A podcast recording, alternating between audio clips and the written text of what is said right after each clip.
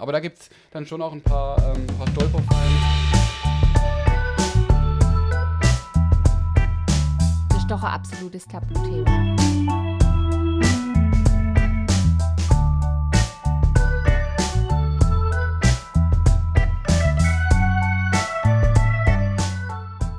Hallo liebe Zuhörer und Zuhörerinnen. Herzlich willkommen zu einer weiteren Folge Pflegetheke, der Apothekenpflege-Podcast mit Knut und Susanne. Mein Name ist Susanne Laukow, ich bin Apothekerin und neben mir sitzt Knut Grimmer, freiberuflicher Altenpfleger. Lieber Knut, heute geht es wieder um Pflegegutachten, sozusagen unsere Pflegegutachten-Folge 2.0. Unsere Zuhörer und Zuhörerinnen zur Wiederholung. Du bist Pflegegutachter für private Krankenversicherungen und erstellst im Rahmen dieser Tätigkeiten Pflegegutachten. Wir haben in der letzten Folge zu diesem Thema darüber gesprochen, wie ein Hausbesuch abläuft und an was man denken sollte. Heute soll es aber explizit um den Pflegegrad gehen, wie er bewertet wird und weiteres Wissenswertes. Aber erst nochmal die Frage, was bedeutet ein Pflegegrad?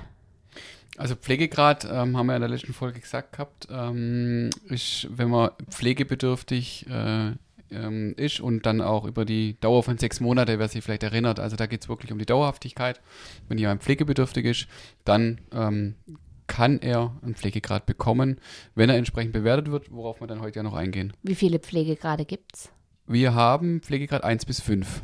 Okay, was ist schlimm? Also was ist was ist ähm, eine schwerere Behinderung ja. oder was eine weniger? Ja.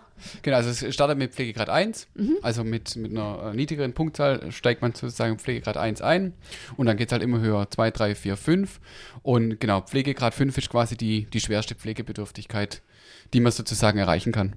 Okay. Und äh, du hast damals in dieser Folge über Pflegegutachten von Modulen gesprochen, sechs Stück, wenn ich mich richtig erinnere. Ähm, jetzt hast du gerade nochmal das äh, Wort Punkte erwähnt. Erklärst du mir geschwind, ähm, was Module, was Punkte mhm. bedeutet? Genau, also der Pflegegrad setzt sich aus diesen sechs Modulen zusammen. Ähm, da haben wir Modul 1 die Mobilität, Modul 2 kognitive und kommunikative kommunikative Fähigkeiten, Modul 3 Verhaltensweisen und psychische Problemlagen, Modul 4 die Selbstversorgung, Modul 5 Bewältigung von und selbstständiger Umgang mit krankheits- und therapiebedingten Anforderungen und Belastungen und das letzte Modul 6 Gestaltung des Alltagsleben, Alltagslebens und sozialer Kontakte. Also Module sind dann im Prinzip die Betrachtungsweisen. Also du betrachtest zum einen mal die Mobilität, äh, bei einem anderen Modul betrachtest du die Verhaltensweise, dass man eben diese verschiedenen Punkte separat auch betrachtet, wenn ich das richtig verstehe. Genau, jedes Modul ist quasi sein eigenes Thema und in diesem Modul selber haben wir dann nochmal ähm, verschiedene Kriterien, mal sind es mehr, mal sind es weniger, wo wir dann quasi nochmal jedes einzelne Kriterium bewerten. Und daraus ergibt sich dann sozusagen ähm, eine Summe an Punkte. Also jedes Modul gibt eine, eine, eine, eine Punktzahl Mhm. Und im Endeffekt wurden quasi alle sechs Module zusammengerechnet und dann ergibt sich die, die Summe der ähm, gewichteten Punkte, nennt sich das. Und aus diesem Punkt, aus, oder aus dieser Punktzahl ergibt sich dann der Pflegegrad. Je mehr Punkte, desto ein höherer Pflegegrad. Okay. Ähm, nur noch einmal für mich zum Verständnis. Diese einzelnen Module, werden die an einem Pflegegutachtungstag angeguckt oder ähm, kommst du für jedes Modul extra? Mhm. Nee, das erfolgt alles in einer Begutachtung. Also ich gehe dann quasi im Gespräch diese Module alle nacheinander durch oder halt ergibt sich dann aus dem Gespräch. Mhm. Und das wird dann alles zusammen mit einer Begutachtung bewertet und am Ende kommt dann. Du hast dann quasi raus. so eine Tabelle, wo du was anstreichst und da steht dann zum Beispiel drin, wenn ich das jetzt mal in meinem Verständnis wiederholen darf. Selbstversorgung, ähm, dann prüfst du das anhand wahrscheinlich verschiedener Kriterien und dann kreuzt du zum Beispiel bei einem Punkt an, dass äh, Selbstversorgung halb funktioniert, mhm. nur für mein Verständnis und es gibt meinetwegen drei Punkte. Mhm. Und äh, so gehst du Stück für Stück durch und die Punkte werden zum Schluss zusammengezählt. Genau, je nachdem, wie es sich im, im Hausbesuch ergibt. Ähm, aber im Normalfall ähm, also wenn wir den Hausbesuch nochmal kurz durchgehen, ich ähm, nehme quasi die, die Anamnese, dann der Befund auf, wie ist jetzt die Ist-Situation und bewerten tue ich dann eigentlich meistens alles dann zu Hause in Ruhe. Da gehe ich einfach dann nochmal, schreibe meinen Bericht sozusagen und aus dem Bericht leitet sich ja dann sozusagen diese Module diese Kriterien ab. Ähm, also die Bewertung, das muss ja schlüssig sein. Der Bericht muss ja dann zu den Modulen oder zu, zu meiner Bewertung passen. Und das mache ich dann meistens in Ruhe im Nachgang, wenn ich meinen Bericht schreibe, dann geht man alles nochmal so ein bisschen durch, weiß, okay, wie kann ich das bewerten. Und dann, genau, gehe ich die Module einzeln durch, jedes einzelne Kriterium und kann dann entsprechend, ähm, wir machen das ja alles ähm, am Laptop in der Software, klickt das entsprechend an und dann äh, die Software rechnet es dann auch automatisch dann, dann aus. Mhm. Gut, dann gehen wir jetzt mal direkt zu Modul ja. 1. Modul 1, wenn ich es noch richtig in Erinnerung habe, ist die Mobilität. Was wird hier bewertet? Genau, also in Modul 1 Mobilität, ähm, da haben wir ähm, mehrere Kriterien. Ähm, da haben wir zum einen die, die Selbstständigkeit eines Positionswechsels im Bett wird geprüft, dann das Halten einer stabilen Sitzposition, das Umsetzen, das Fortbewegen innerhalb des Wohnbereichs und das Treppensteigen wird bewertet. Also diese fünf Kriterien gibt es da. Gibt es irgendwelche Tücken oder Missverständnisse, die da immer wieder auftauchen ähm, bei Versicherten oder Angehörigen? Ja, also in dem ähm, ist ganz klassisch immer der Positionswechsel im Bett. Da ähm, gehen immer viele davon aus, ähm, dass hier das Aufstehen aus dem Bett gemeint ist. Also wenn jemand nicht mehr alleine aus dem Bett kommt, sei es jetzt am Morgen oder auch abends das Reinlegen ins Bett, wird da aber nicht bewertet. Da geht es wirklich nur, wenn jemand im Bett liegt, sich beispielsweise auf die Seite zu drehen. Also da, das, wenn eine Person das, das nicht mehr kann. Genau, das klassische Lagern wird da bewertet. Nicht, wenn der, wenn, wenn der Versicherte oder die Versicherte äh, morgens aus dem Bett geholfen werden muss. Also das ist so äh, bei, da ganz klassisch. Ähm, genau, dieses reine Aufstehen sozusagen, diese Hilfe, um aus dem Bett zu kommen, wird erst später im Modul 6 bewertet, ähm, bei Ruhen und Schlafen. Ah, okay. Also genau. es wird bewertet, aber halt dann in einem Genau, aber es ist halt ein bisschen missverständlich. Ähm, genauso wie ähm, beim, beim Gehen. Da steht aber auch explizit eigentlich drin, Gehen innerhalb des Wohnbereichs.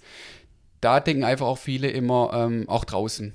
Mhm. Gerade das klassische, der Gang zum Arzt, zur Apotheke oder was auch immer, oder Spaziergang, aber das wird hier nicht bewertet. Da geht es wirklich nur innerhalb vom Wohnbereich sich fortzubewegen, sei es jetzt im Rollator oder auch ohne Hilfsmittel oder auch im Rollstuhl.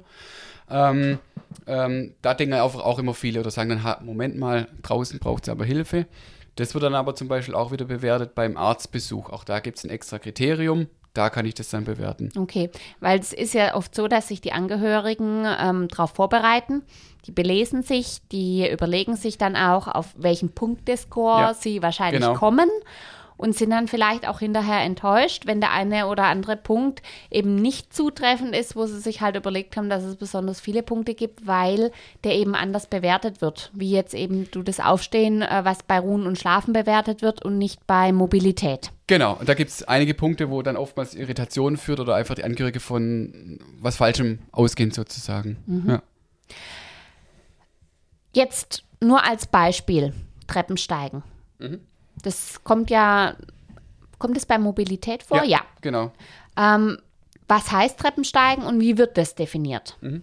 Also das Treppensteigen ist ähm, in den Richtlinien als Überwinden von Treppen zwischen zwei Etagen in aufrechter Position äh, definiert.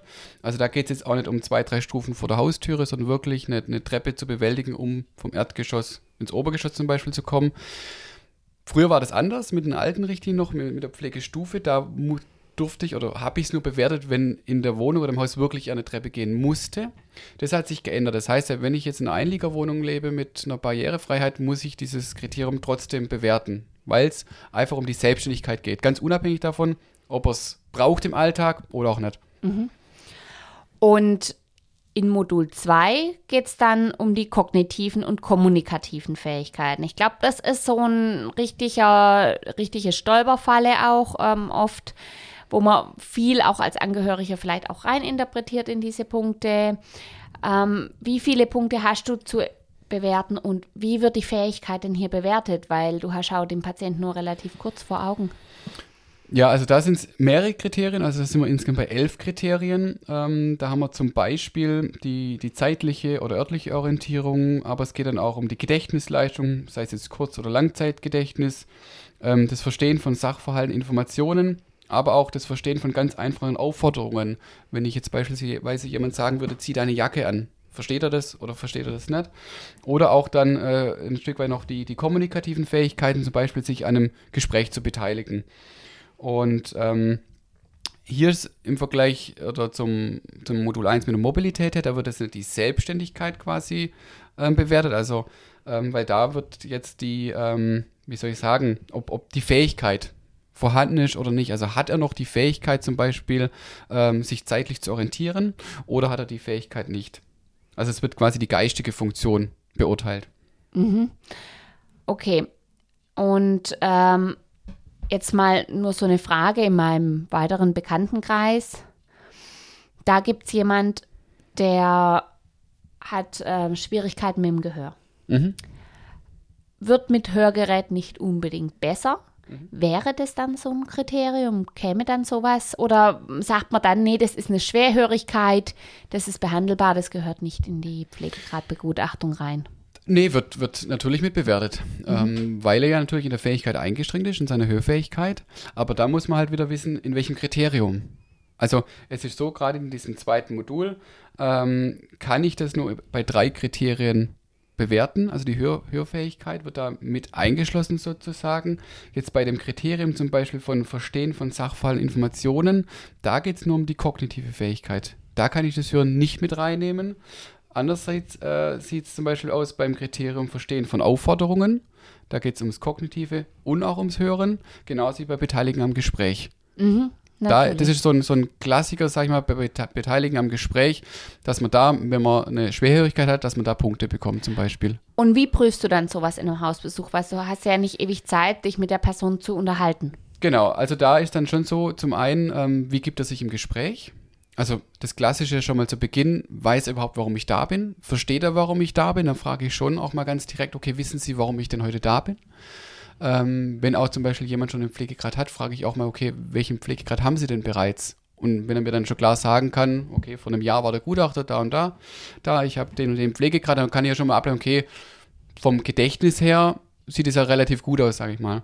Und dann wird aber schon nochmal direkt quasi geprüft, wenn ich zum Beispiel ähm, frage, welchen Wochentag haben wir, was, ähm, was für ein Datum haben wir, ähm, aber dann auch, was das Gedächtnis betrifft, weiß er, was er gestern noch zum Mittagessen gegessen hat. Ähm, und dann einfach auch, auch die Berichte sozusagen von den Angehörigen, was berichten die mir? Die Ja, weil das ist nämlich wichtig. Ich kenne nämlich jemand, der hat Demenzprobleme, ist aber eigentlich war schon immer hochintelligente Person Mhm. und der hätte sich dann auf sowas vorbereitet.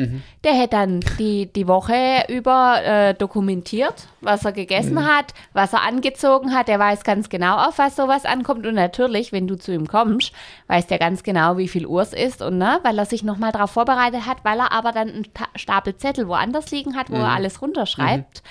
Und das ist dann natürlich fies. Dann kommst du zum Begutachten, die Person steht glänzend da und alle Angehörigen denken, ja, aber neulich, ähm, da wusste die Person gar nicht mehr, ja, irgendwelche einfachen Dinge.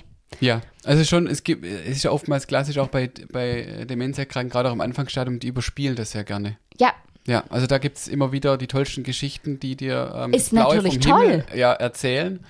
Aber dann, genau, was erzählen die Angehörigen und auch so der Blick äh, im, in der Wohnung oder im Haus, wie sieht es in der Küche aus, wie, wie sieht es im Badezimmer zum ja, Beispiel oft aus. ist dann auch mal die häusliche Umgebung ein bisschen verwahrlost. Genau. Und ja. das kriegt man schon immer wieder Indizien, sage ich mal, wo man weiß, okay, da stimmt es dann doch nicht so ganz. Oder man fragt dann doch nochmal ein bisschen tiefer dann einfach nach, lässt ihn dann doch mal detaillierter berichten und dann kommt man in der Regel schon drauf. Oder auch eben nicht. Also ja, gut, manches. wenn jemand sagt, oder auch die Angehörige, kognitiv gibt es gar keine Schwierigkeiten, sind wir in dem Modul sehr, sehr schnell durch. ja, das stimmt natürlich. Ja, aber da gibt es dann schon auch ein paar, ähm, paar Stolperfallen.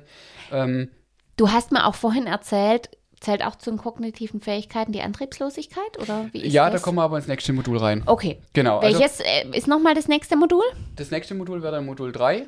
Ah, ja. Verhaltensweisen und psychische Problemlagen. Also da geht es dann jetzt schlussendlich um zum einen die Antriebslosigkeit, aber ähm, auch gerade um, um nächtliche Unruhe, Aggressionen, sei es jetzt verbal oder tätlich. Ähm, oder ja, was man auch einfach von Demenzerkrankten zum Beispiel kennt, dass sie sich Inkontinenzmaterial zum Beispiel entfernen, mit Stuhlgang schmieren, ähm, irgendwo hin urinieren, also auch solche Dinge. Das kommt dann eigentlich in das Modul rein. Und ja, gerade auch in dem Modul gibt es einige Stolperfallen wie die Antriebslosigkeit. Erzähl mal ein bisschen mehr dazu. Mhm. Weil du hast mir mal vorhin, da haben wir ganz kurz drüber gesprochen vorher, ähm, erzählt, dass unter Antriebslosigkeit oft der Laie was anderes versteht. Mir ist klar, da ich so ja, aus dem medizinischen Bereich komme, was Antriebslosigkeit im medizinischen Sinn bedeutet. Aber da gibt es ja oft Missverständnisse.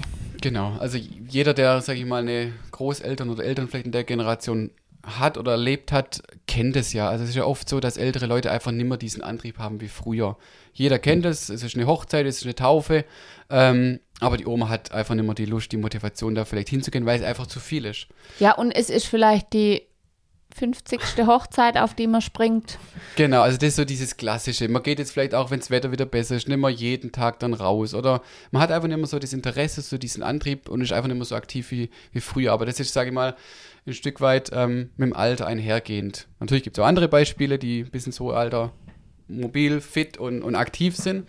Aber so dieses Klassische, wie man es vielleicht einfach auch kennt, ähm, ist damit nicht gemeint. Also da geht es wirklich um die Antriebslosigkeit, wenn ähm, Versicherte morgens nicht aufstehen, wenn die sich nichts zu essen machen oder wie man es, wie sich vielleicht jeder vorstellt, so der klassisch äh, depressiv Erkrankte, der einfach den ganzen Tag auf dem Sofa liegt und nichts macht.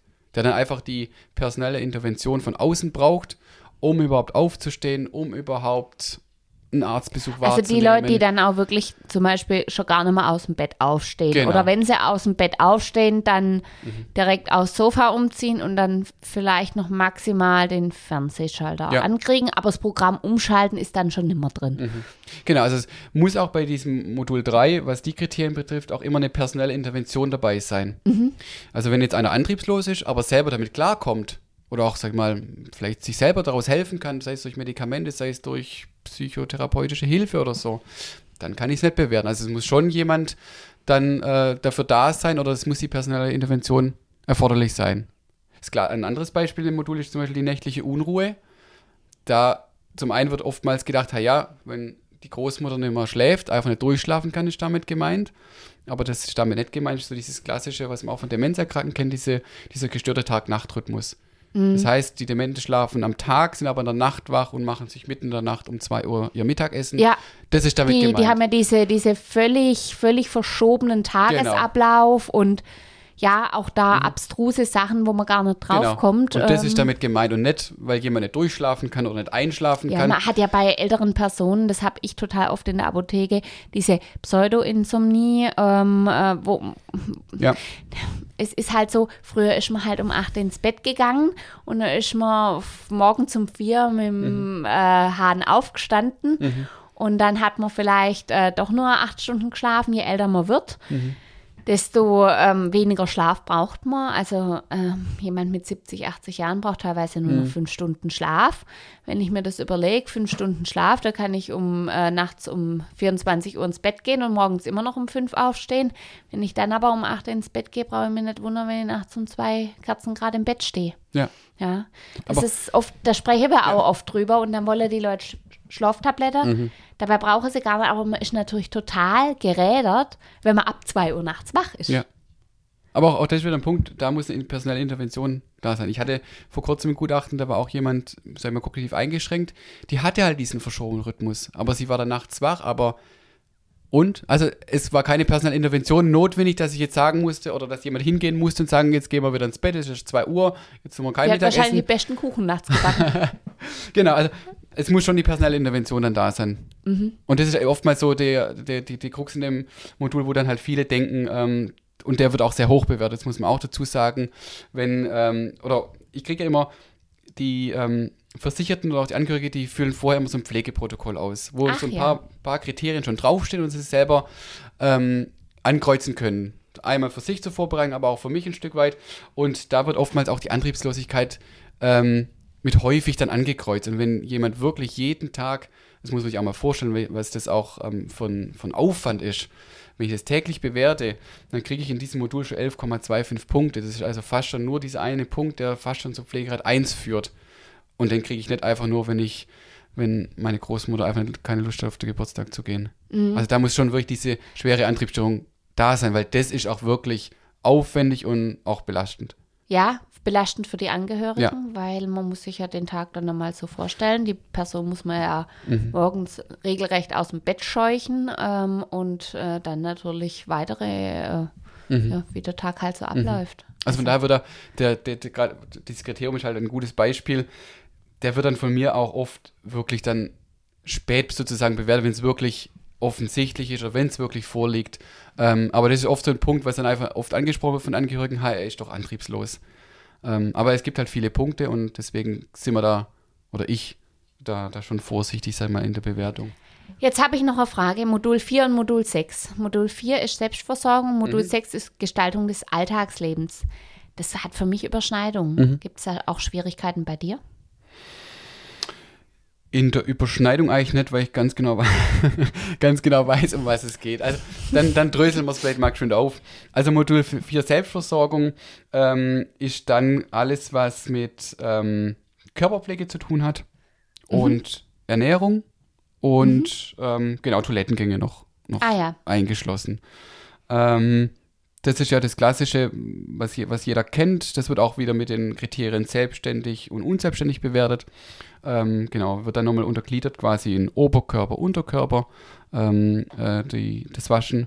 Dann gibt es nochmal der Kopf quasi extra, das heißt Rasieren, Zähne putzen, Haare kämmen ist ein Kriterium. Das Duschen oder Baden ist ein Kriterium. Dann haben wir zwei Kriterien mit dem An- und Auskleiden, auch wieder in der Unterscheidung Oberkörper, Unterkörper. Und dann haben wir drei Kriterien bezüglich der Ernährung. Zum einen wird bewertet, ob jemand ähm, sich selber ein Essen mundgerecht zubereiten kann.